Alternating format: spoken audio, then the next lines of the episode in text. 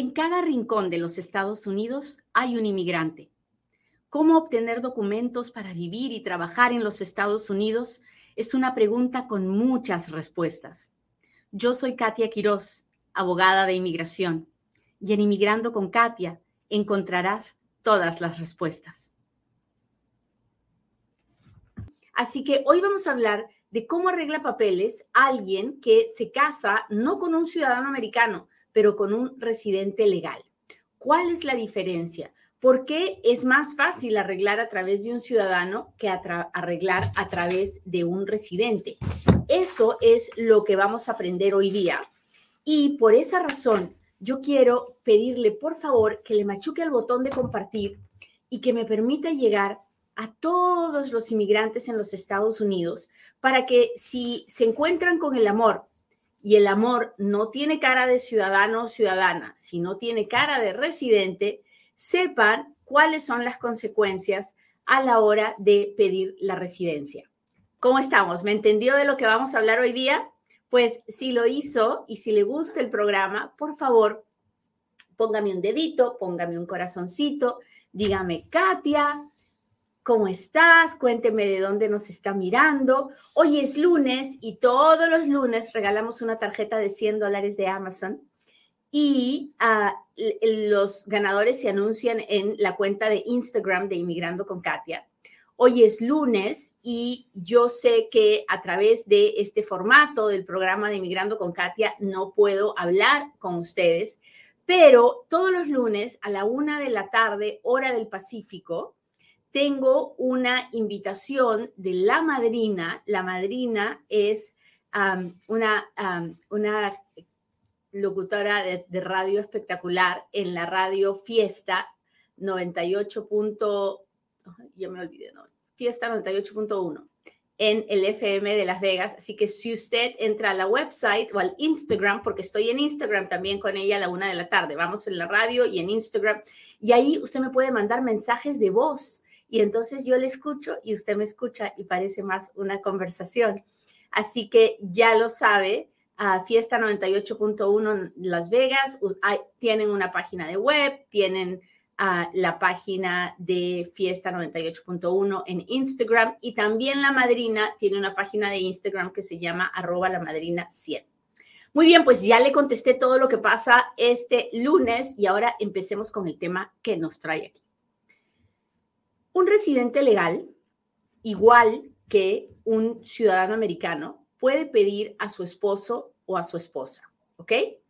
En eso se parecen. La primera cosa que tenemos que saber es que un ciudadano y un residente puede pedir a su esposo o esposa. Hasta ahí estamos bien.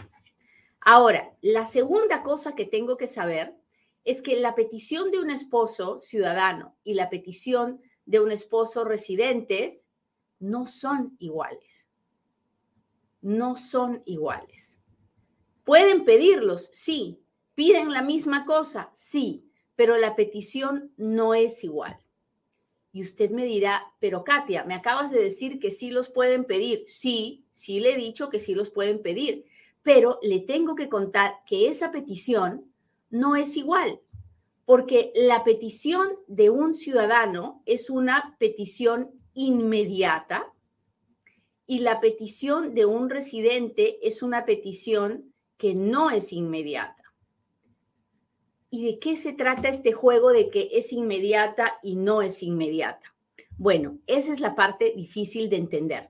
Pero si hasta aquí usted me está entendiendo, machúquele al botón de compartir y permítame llegar a alguien más que necesita escuchar este programa hoy en día. Hay muchas personas casadas con un residente legal que muchas veces piensan que el residente no les quiere ayudar, no les quiere arreglar, y no es eso. Así que machuquele el botón de compartir, porque de aquí yo me puedo dar cuenta cuántas personas han machucado el botón de compartir y me alegra saber que el tema es importante. Y esa es la única forma que tengo de saberlo. Muy bien, cuando un ciudadano, americano pide a su mamá, a su papá, a sus hijos solteros menores de 21 años, a su esposo o su esposa, esa petición es inmediata. ¿Qué quiere decir? Que en el momento que se aprueba, la petición está disponible. Si el inmigrante, si el extranjero tiene los requisitos, podrá pedir la residencia. No significa que cuando el ciudadano pide, el, el esposo o esposo va a arreglar inmediatamente. No, tampoco es así. Significa que cuando el ciudadano pide, la visa se va a aprobar de todas maneras y va a haber una visa disponible inmediatamente. Pero ¿por qué si tengo la visa disponible, entonces no puedo arreglar? Bueno, esos son otras razones. Esos son porque a la persona le faltan los requisitos. Ahora bien, cuando el residente pide al esposo o a la esposa, el día que la petición se aprueba, la petición puede no estar disponible. ¿Por qué? Por lo que les dije, no es una petición inmediata. Tiene que esperar que el Departamento de Estado dé el ok para que esa fecha de petición de ese esposo residente esté disponible. Por los últimos dos años aproximadamente, el Departamento de Estado ha hecho que las peticiones de esposos residentes a esposas extranjeras o a esposos extranjeros esté disponible todos los meses. Pero eso no es la norma, no es obligatorio. El día que el gobierno quiera, puede decirnos, hoy día le vamos a entregar green cards a los esposos de residentes que fueron pedidos en el 2020. Y no hay nada que usted puede hacer porque la petición no es inmediata. ¿Hasta ahí estamos claros? Cuénteme si me está entendiendo, déjemelo saber, póngame un dedito, póngame un corazoncito, dígame Katia, aquí estoy. Mis amigos de YouTube, ya saben que espero mucho de ustedes porque esa es, ese es el portal que llega a, a más personas que están buscando información específica de este tema. Así que le pido por favor que lo comparta, que le ponga el dedito para arriba, el corazoncito. Mis amigos de Facebook, gracias, gracias, gracias, porque la página de Katia Quiroz está subiendo todos los días, gracias a ustedes. Así que muchas gracias.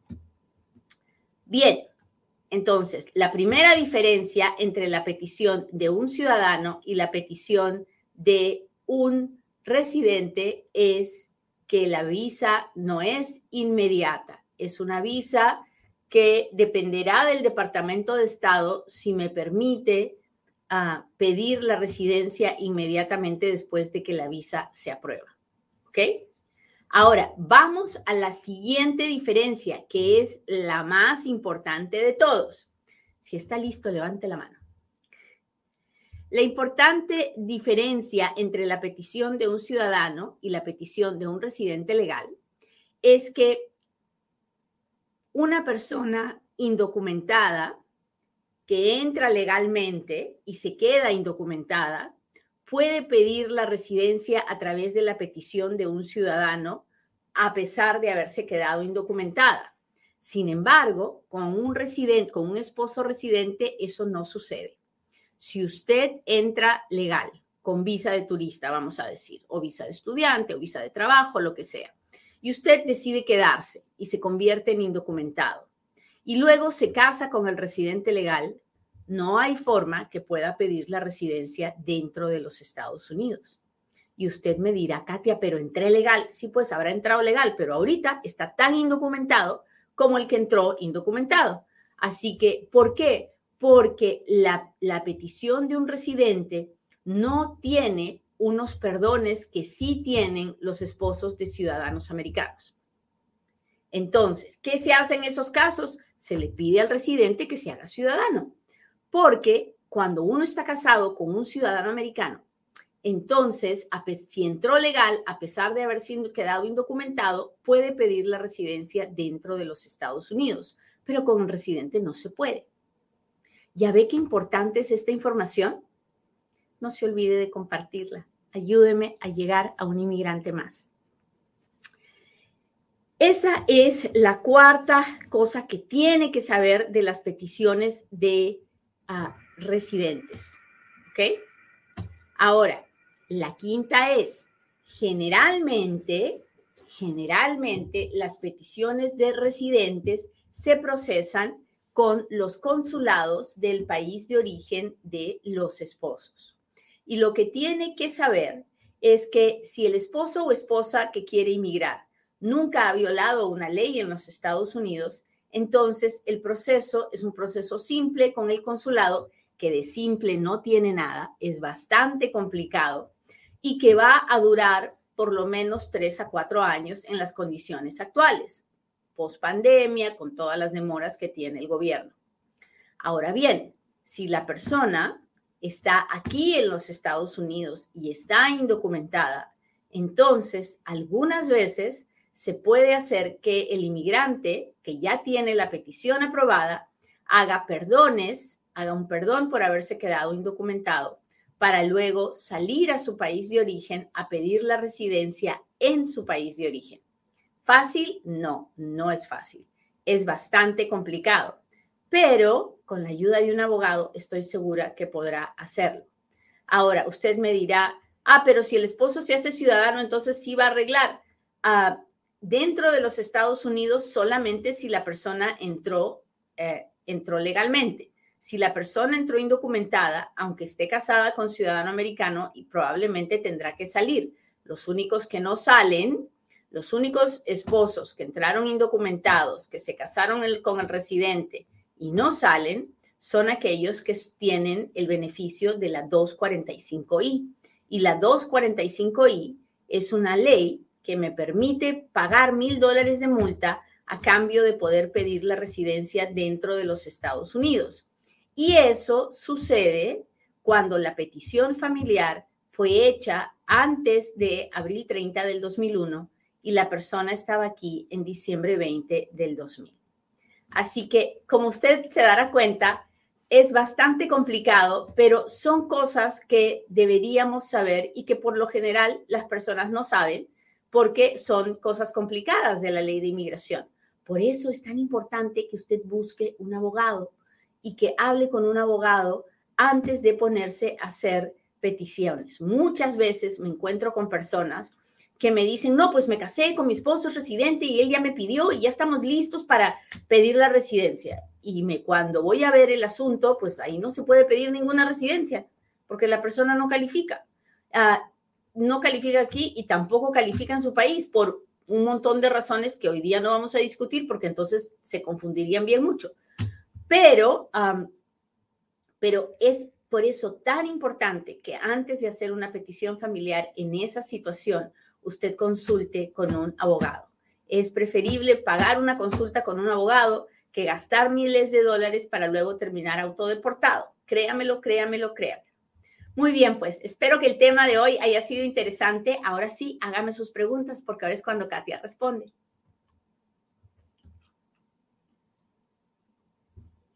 Un poquito de tecito.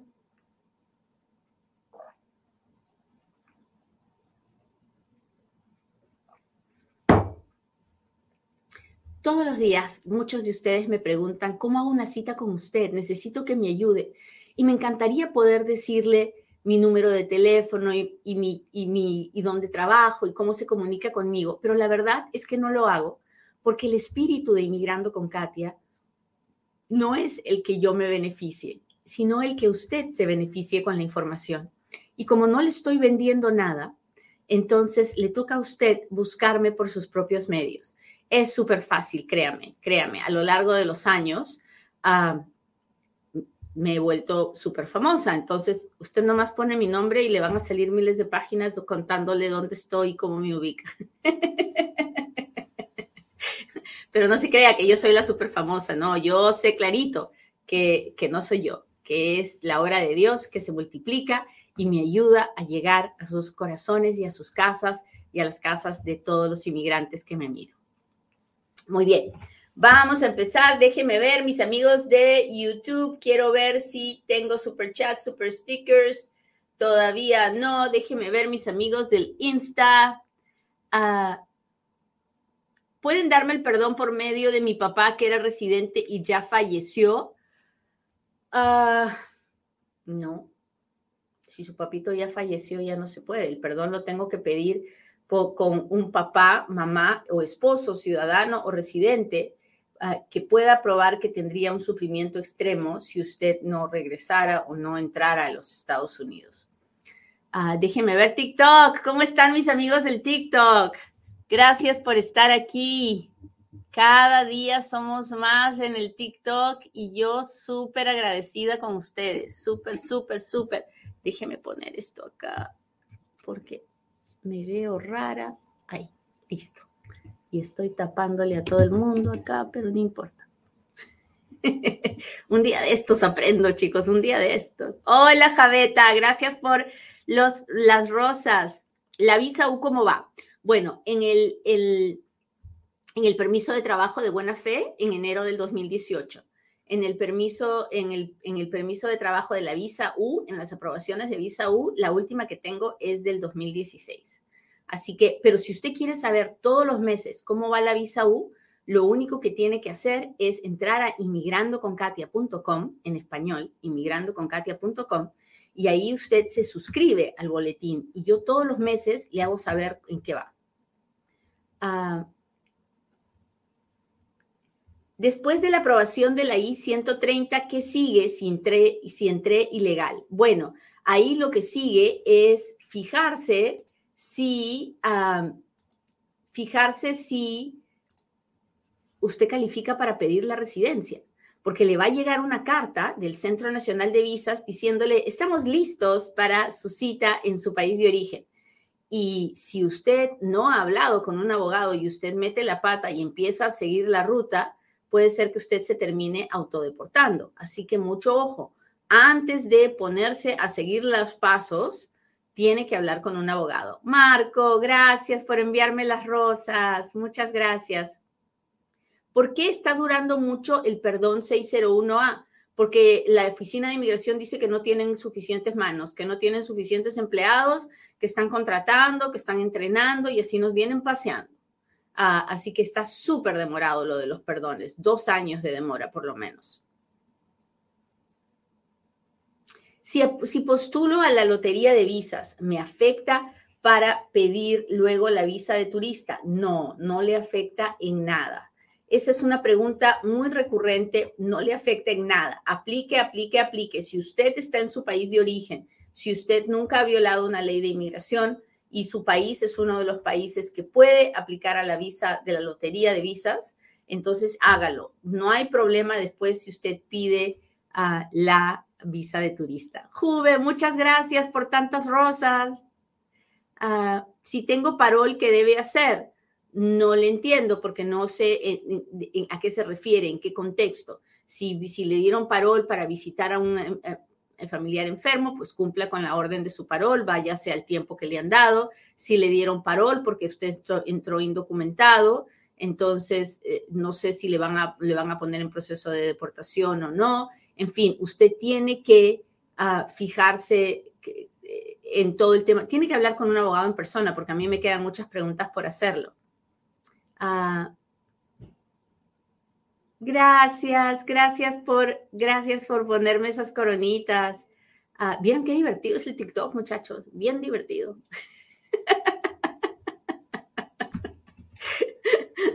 me alegra, me alegra, pero también me alegra muchísimo a Ana Laura con el super chat que me ha enviado. Muchísimas gracias.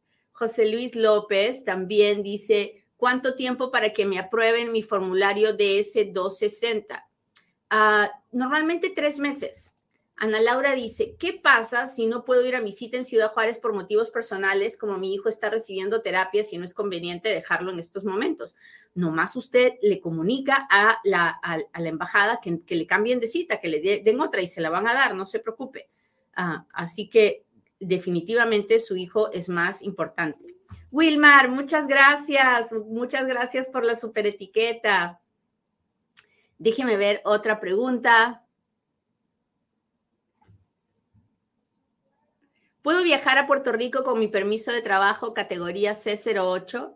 Técnicamente sí, pero la verdad es que yo no se lo recomiendo, ¿no? Usted tiene que saber que en los aeropuertos de Hawái y de Puerto Rico tenemos una patrulla fronteriza que está trabajando diligentemente y que no es perfecta, que puede cometer errores. Entonces, yo, yo personalmente preferiría evitar, evitar cualquier problema. Ahora, déjeme decirle cuál puede ser un problema. Usted se toma el avión que va directo a Puerto Rico, pero el avión necesita parar de emergencia en otro aeropuerto, en otro país, y se nos vino la noche. Porque de trate de ese país salir otra vez, es, es un riesgo que si podemos evitarlo, deberíamos evitarlo. ¿No le parece?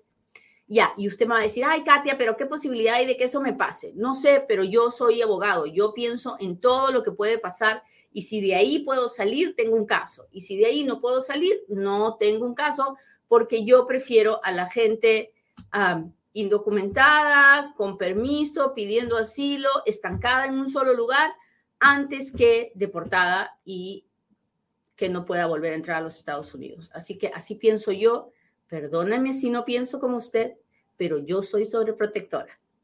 Esa es la pura verdad. Ah,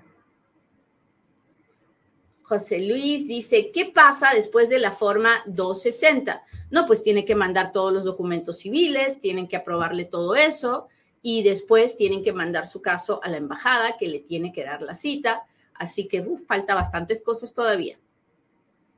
¿Cuánto tiempo toma tener la green card después de la entrevista? Depende. Depende de si el oficial le aprueba y se la manda a procesar. Generalmente, después de la aprobación, toma unos tres o cuatro semanas que nos llegue el green card. Ah, no me puedo quejar hasta que no hayan pasado ah, tres meses. Así que ah, primero es que el oficial lo apruebe. ¿Y cuánto tiempo que toma que lo apruebe? A veces el mismo día. A veces si usted entra a la página de, inmigración a chequear el estatus de su aplicación, se ve que ya se aprobó.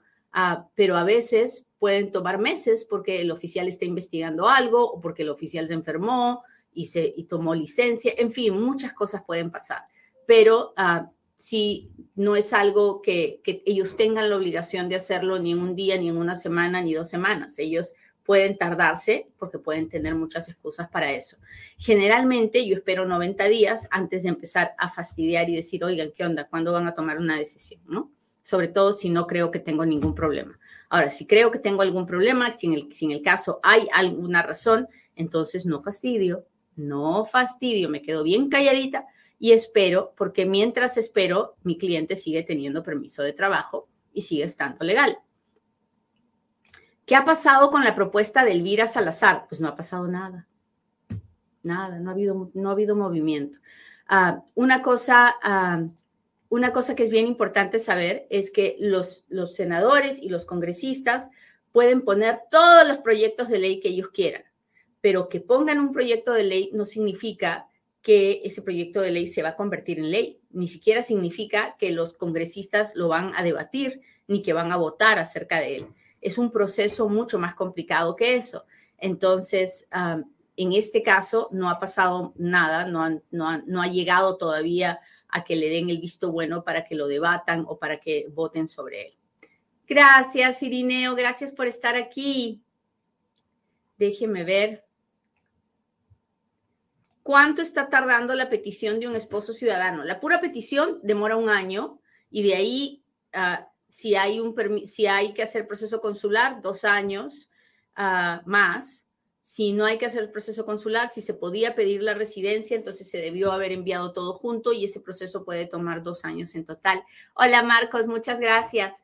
Muy bien, muchachos, pues me tengo que ir. Les agradezco mucho que me hayan esperado hoy día. Les agradezco mucho que me perdonen, que me disculpen la tardanza. y pues les doy gracias a Dios porque tengo amigos como ustedes que a los que no les tengo que mentir, a los que les tengo que, les puedo decir la verdad y que sé que van a tener misericordia conmigo, que, que soy mortal y que soy muy imperfecta.